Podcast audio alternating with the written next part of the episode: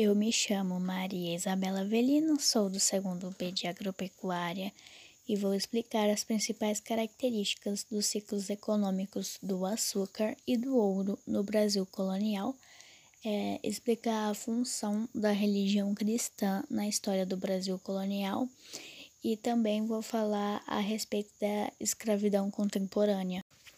Bom, sobre o ciclo do açúcar. Então, o açúcar, ele era um artigo de luxo, ele começou a ser produzido em 1532, no século XVI. Hoje ele continua exercendo um papel muito importante para a nossa economia, é, mas antes também ele era considerado um elemento medicinal, localizado principalmente na região Nordeste, porque o solo e o clima lá eram favoráveis para o plantio. As principais características são monocultura de exportação, é, latifúndio e mão de obra escrava. Monocultura de exportação porque ele dominava a plantação e cultivo do Brasil. Ele não era utilizado para abastecimento do mercado interno, então ele era utilizado apenas para a exportação porque ele dava muito lucro. Mas claro que as pessoas não sobreviviam apenas de açúcar, então existiam outros produtos para a vivência da, daquelas pessoas, para subsistência, é, como por exemplo feijão, mandioca, algodão e também tinha o tabaco, que ele era utilizado na troca, ele era utilizado no tráfico de escravos, é, era utilizado como moeda. E respeito do latifúndio, a cana-de-açúcar ela era produzida em latifúndio, era produzida em propriedades enormes, a parte da mão de obra escrava. Então, nos primeiros anos, quem trabalhava no engenho eram os indígenas, mas isso acabou é, não dando muito certo porque os mesmos fugiam. Então eles fugiam porque eles conheciam as matas. Já outros índios, eles acabaram morrendo por conta das doenças que vieram dos europeus. E também tem outra questão que é a respeito das missões jesuíticas. Elas controlavam os indígenas porque tinham a missão de catequizar os indígenas, enquanto os colonos eles queriam escravizar. Então não deu muito certo isso tudo, e os colonos eles tiveram de achar outro meio para os trabalhos no engenho. E foi aí que os negros começaram a vir da África para o Brasil para o trabalho escravo. Bom, falando agora em relação ao ciclo do ouro, as regiões onde se encontravam as principais jazidas de ouro no Brasil eram São Paulo e Minas Gerais. Então, durante o ciclo do ouro, tem, tem muitas características. É, uma delas é o deslocamento populacional que ocorreu durante o ciclo do ouro, porque durante esse período as pessoas ela viram uma oportunidade de enriquecer, de ganhar dinheiro encontrando metais preciosos.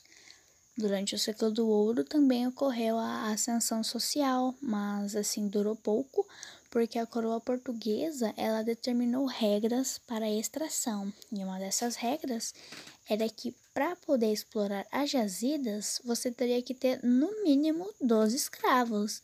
E assim, ter 12 escravos não era fácil, porque somente pessoas com condições teriam 12, 12 escravos. É, durante o ciclo do ouro, ocorreu também o fiscalismo. É, o fiscalismo, o fiscalismo era uma cobrança de impostos que foi criada por Portugal é, para serem pagos pelos colonos que extraíam ouro. Ocorreu também modificações, é, urbanização.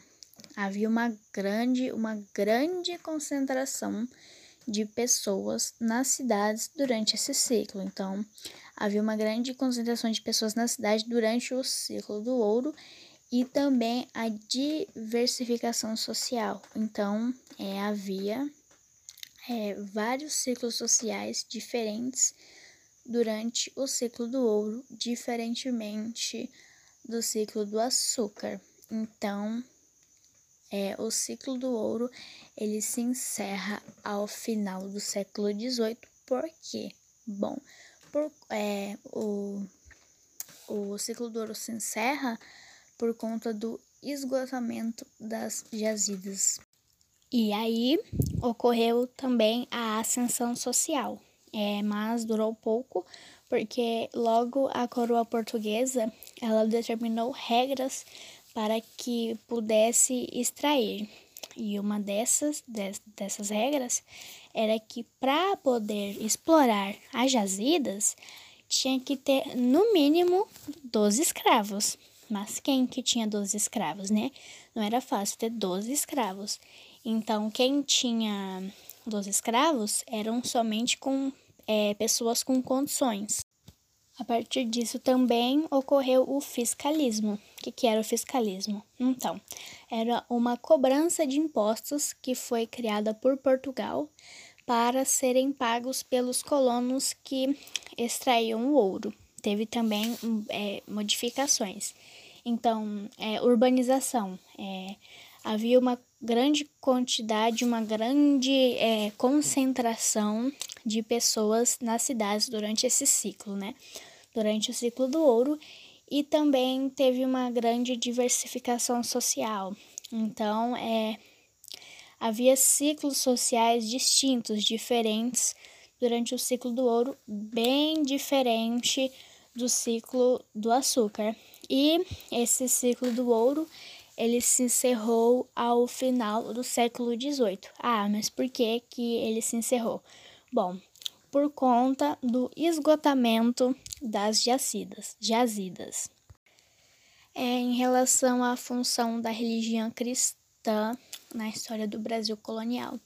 Então, a função era ensinar, catequizar, vestir, educar, civilizar o povo indígena.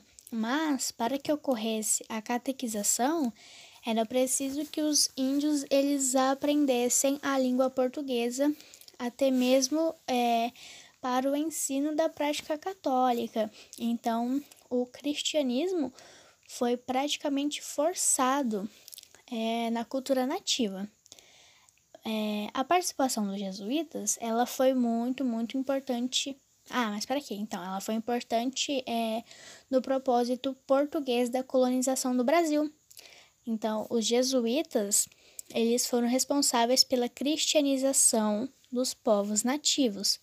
Mas assim, eles acabaram transmitindo uma determinada cultura e essa cultura ela meio que acabou é, demolindo o modo de como é de como alguns povos indígenas viviam é, acabou aca, acabou demolindo o jeito de viver de alguns povos indígenas e por fim, a respeito da escravidão contemporânea. Bom, como foi citado aqui no áudio, é, antigamente todo o processo da cana-de-açúcar era feito pelos escravos da época e a cana ela era produzida em latifúndio. Então, como eu disse, era produzida em grandes fazendas, em terras imensas.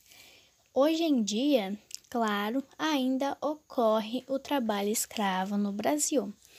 E assim, é, muitas pessoas elas recebem uma proposta boa de emprego, sabe? Uma proposta que aparentemente é boa, mas quando eles param para ver, eles estão se submetendo ao trabalho forçado, a horas intensas e exaustivas de trabalho, entendeu? E Além disso, ainda com péssimas condições de saneamento básico, sem receber salário, eles são é, ameaçados, intimidados e tudo mais. Esse tipo de trabalho escravo, ele geralmente ocorre é, assim no meio rural, é, é, em produção de carvão vegetal, criação de bovino, cultivo de milho e também é, no cultivo de café. Mas também ocorre é, o tráfico de pessoas, como ocorria antigamente, e também o comércio é, sexual, que também é considerado como escravidão contemporânea.